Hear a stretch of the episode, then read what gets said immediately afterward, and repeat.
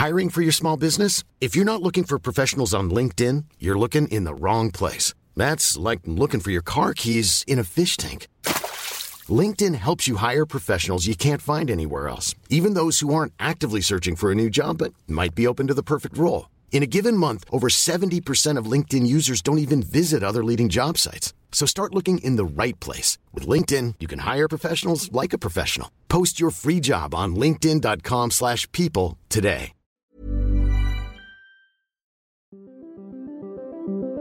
Qu'est-ce que j'ai dit à, Elon Musk? Vous voulez venir en Europe? On va avoir des règles et les voilà. Il faut que nous ayons un cloud souverain. La tactique TikTok, opacité, addiction et ombre chinoise. Est-ce qu'on est en train de vivre une révolution? Moi, ce que je dis, c'est que la révolution a déjà eu. L'IA est déjà là, elle est déjà omniprésente absolument partout, et le monde ne s'est pas effondré. Signaux faibles, le podcast de siècle digital qui décode l'actualité du numérique.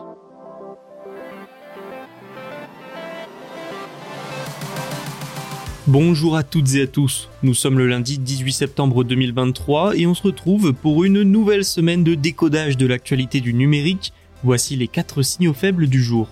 TikTok compte s'attaquer à Amazon lors du Black Friday 2023.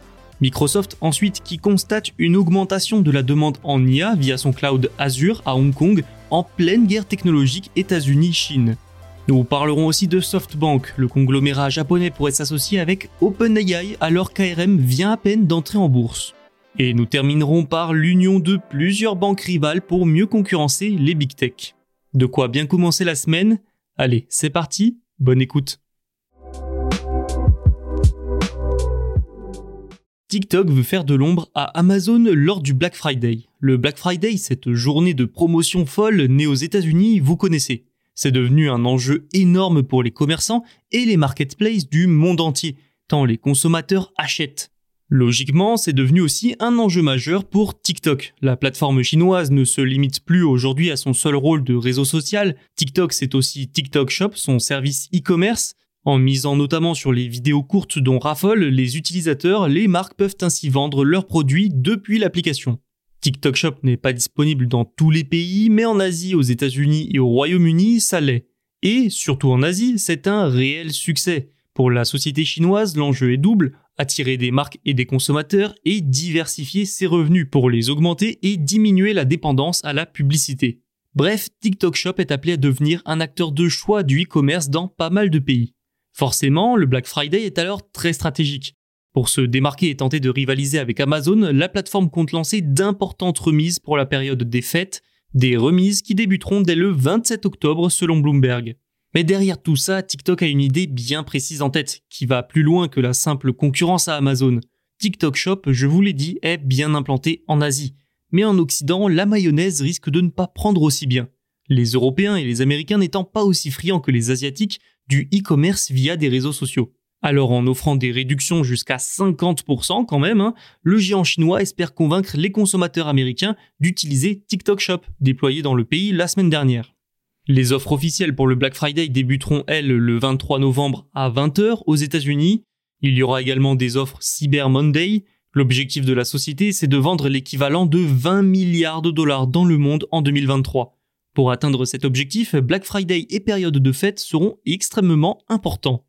Et c'est loin d'être inatteignable. Les Américains ont à eux seuls dépensé plus de 20 milliards de dollars en ligne rien que pendant le Black Friday et le Cyber Monday 2022.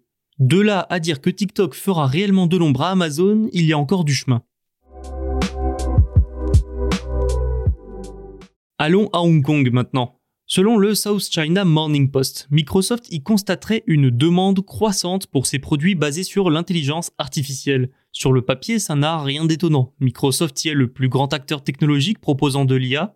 Le géant américain bénéficie de l'absence de Google et OpenAI sur ce territoire.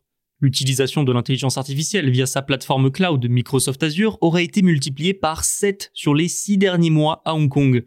Parce que oui, petit rappel, l'intelligence artificielle pour être développée, entraînée et utilisée nécessite notamment des puces très puissantes et du cloud. Le cloud permet de gérer les immenses quantités de données nécessaires aux IA. Selon le président de Microsoft Asie, Ahmed Mazari, l'industrie n'en est même qu'à ses débuts. Mais surtout, selon lui, Hong Kong dispose d'avantages uniques. C'est un grand centre financier qui tente d'ailleurs de plus en plus de s'orienter vers la technologie pour se renforcer dans l'écosystème financier mondial. Le géant de la tech s'est ainsi associé à 8 universités de Hong Kong pour proposer des ateliers sur l'IA, et des entreprises chinoises de tout secteur utilisent de l'intelligence artificielle via Microsoft Azure. Cela va du voyage en passant par la finance, le conseil, etc. Microsoft est en bonne position à Hong Kong et en Chine grâce à l'IA. Et mine de rien, ça peut paraître étonnant. Étonnant car c'est une entreprise américaine, les États-Unis qui ont multiplié les sanctions contre la Chine sur plusieurs technologies, notamment les puces. Les tensions entre les deux pays sont donc très fortes et les géants américains ne sont pas forcément les bienvenus dans l'empire du milieu. D'autant plus que les sanctions américaines concernent essentiellement les semi-conducteurs, ces puces sont vitales pour développer l'intelligence artificielle. C'est donc aussi un moyen de ralentir les progrès chinois sur ce domaine. Mais n'oublions pas que l'un des moyens pour les entreprises chinoises d'accéder à des puces avancées et à de l'IA américaine, c'est le cloud. Le cloud permet en quelque sorte de contourner ces sanctions. Alors bon, en réponse, les Américains envisagent tout de même de restreindre l'accès de ces entreprises au cloud américain. Mais compte tenu de son statut particulier, est-ce que de telles règles s'appliqueraient également à Hong Kong, ville sur laquelle nous venons de le voir, Microsoft mise beaucoup? L'entrée en bourse d'ARM s'est bien passée. Nous en avions parlé la semaine dernière. Une réussite financière, et maintenant sa maison mère, SoftBank, s'attaque à l'intelligence artificielle. Le conglomérat japonais cherche à nouer plusieurs partenariats dans ce secteur. Un investissement dans OpenAI derrière ChatGPT serait même envisagé selon Reuters. Masayoshi Son, fondateur et PDG de SoftBank, envisagerait d'investir des dizaines de milliards de dollars dans l'IA. La réussite de l'entrée en bourse d'ARM étant une bonne nouvelle pour les finances de l'entreprise, mais aussi pour le PDG lui-même, très critiqué depuis des mois pour sa gestion de l'argent du groupe. L'opération en bourse d'ARM a permis de récolter 5 milliards de dollars, portant la capacité financière du conglomérat à 65 milliards. Et donc OpenAI fait partie des options. SoftBank aurait aussi entamé une procédure de rachat de Graphcore, un fabricant de puces pour intelligence artificielle basé au Royaume-Uni. Masayoshi Son a déjà affirmé par le passé être relativement proche du fondateur d'OpenAI, Sam Altman, et être un gros utilisateur de ChatGPT. La proximité entre les deux sociétés ne s'arrête pas là. La division mobile de SoftBank a déjà un partenariat avec OpenAI pour proposer aux entreprises japonaises une technologie d'IA générative, un service basé sur la plateforme cloud Azure de Microsoft. L'unité mobile de SoftBank a également annoncé vouloir développer son propre ChatGPT japonais. Maintenant que la trésorerie de SoftBank va mieux et que le cas ARM est enfin réglé, le conglomérat peut à nouveau passer en mode offensif, pour reprendre les mots de son PDG. Comprenez, investir. PDG qui veut faire de son groupe un mastodonte de l'IA. Il peut pour cela déjà compter sur ARM, géant des puces. La filiale britannique a affirmé auprès des investisseurs il y a quelques mois vouloir faire de l'IA une priorité et accentuer ses efforts sur le cloud computing. Pour le moment, dans le monde des semi-conducteurs, c'est Nvidia qui est le grand gagnant de la course à l'IA.